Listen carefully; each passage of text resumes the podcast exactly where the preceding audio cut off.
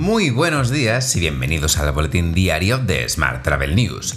Es lunes 23 de agosto y esta es nuestra edición número 763.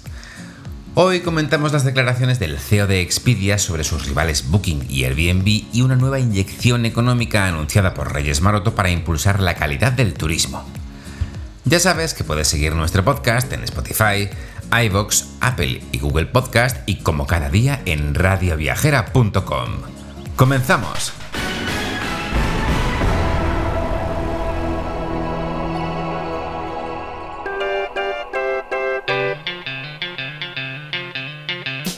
Alemania ha anunciado este pasado viernes que rebajará el nivel de riesgo de viaje por coronavirus para las comunidades de Asturias, Castilla-La Mancha, Cataluña, Comunidad Valenciana y Canarias. Eso sí, seguirá siendo obligatoria la presentación al ingresar en el país de un test negativo o de un certificado de vacunación que sigue siendo un requisito obligatorio. Cambiamos de asunto. La ministra de Industria, Comercio y Turismo del Gobierno de España, Reyes Maroto, ha visitado este pasado viernes la localidad vallesoletana de Olmedo, la sede central de Castilla Termal Hoteles. Allí Maroto anunció durante su visita una estrategia para reforzar la calidad del turismo dotada con 100 millones de euros. Esta estrategia se presentará en septiembre bajo el nombre Experiencias España País. En otro orden de asuntos, la World Travel Market revela las medidas de seguridad que implantará en su próxima edición. Como sabes, la feria se celebrará entre el 1 y el 3 de noviembre y vuelve a ser presencial. Los asistentes a la World Travel Market deberán presentar una prueba de vacunación o inmunización, o una PCR antes de ingresar al recinto. Además, no pueden acceder si tienen síntomas relacionados con el coronavirus. Más temas. El consejero delegado de Expedia Group, Peter Kern, quien se ha ocupado de remodelar la empresa en los últimos dos años, duda de la estrategia de viajes conectados de Booking.com Cree que el caso de uso de Airbnb es unidimensional y argumenta que Expedia tiene más potencial que ambas. En declaraciones al medio norteamericano Skift, Kern afirmó que los directores generales de Booking y Airbnb son más promocionales de lo que es su propio estilo y salen a vender mejor las historias de sus respectivas empresas. En opinión del CEO de Expedia, Booking tiene el arma táctica perfecta. Son muy buenos en lo que hacen, marketing de resultados, promociones y ese es su superpoder. Por su parte, según Kern, Airbnb tiene una gran marca y un espacio único, además de gran tráfico directo. Más temas. Los accionistas de eDreams votarán en la Junta del 22 de septiembre la autorización al Consejo para ampliar el capital. La Junta abordará la autorización al Consejo de Administración para que, también en un máximo de 5 años, pueda emitir bonos, obligaciones y demás valores de renta fija convertibles y o canjeables en acciones por un importe máximo que no exceda de la mitad de la cifra de capital social en la fecha en la que se produce la autorización. Está bastante claro, ¿no?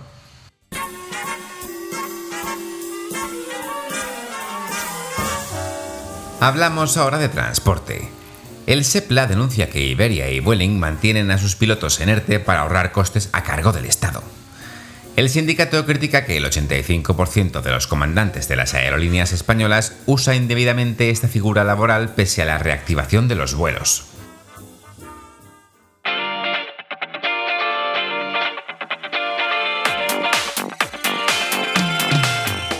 Hablamos ahora de Renfe, que ha sido protagonista de varias noticias en los últimos días.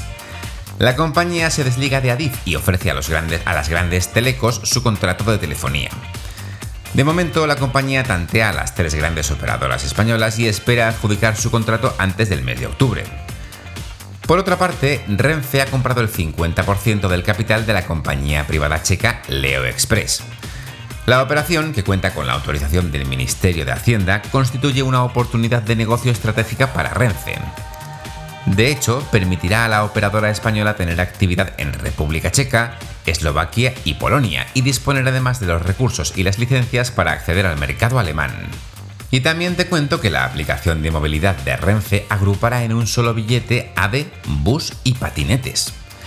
La compañía persigue ampliar sus servicios más allá de las vías del tren, y esto pasa por el lanzamiento de la plataforma RAS, que corresponde a las siglas de Renfe as a Service. Ya no saben qué inventar. Será el producto estrella de la compañía en cuanto a digitalización, ya que suma todas las modalidades de transporte de forma que sus usuarios podrán diseñar sus desplazamientos puerta a puerta.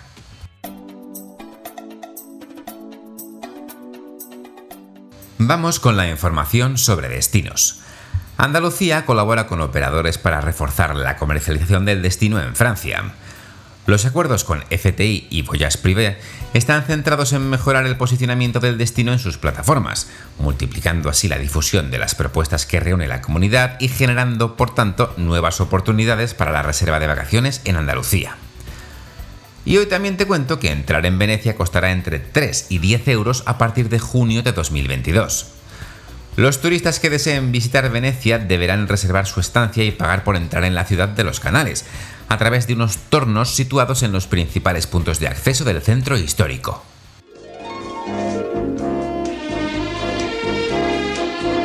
Hotel.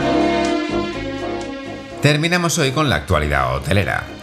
Paradores perdió 64 millones en 2020 y no tendrá EBITDA positivo al menos hasta 2022. Tal y como leemos hoy en el diario 5 días, los 98 hoteles de la cadena estuvieron cerrados 100 días del año, del pasado ejercicio, perdón. Además, la compañía augura una caída del 40% en las ventas para el 2021 respecto a 2019.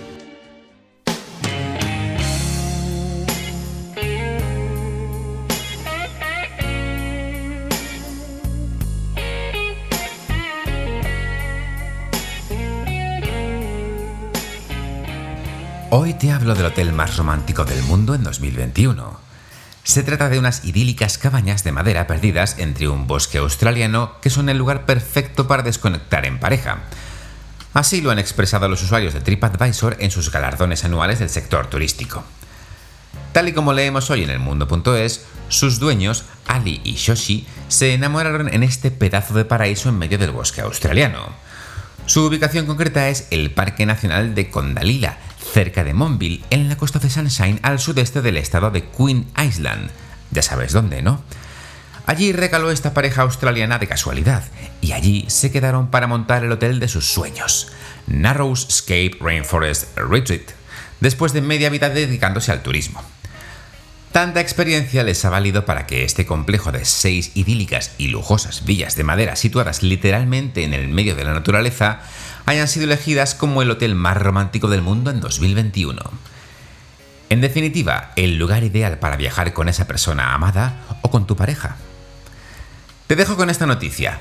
Muchas gracias por seguir nuestro podcast y por dejarnos tus valoraciones y comentarios en iBox o en Apple Podcast. Tienes más información, como siempre, en smarttravel.news. ¡Feliz semana!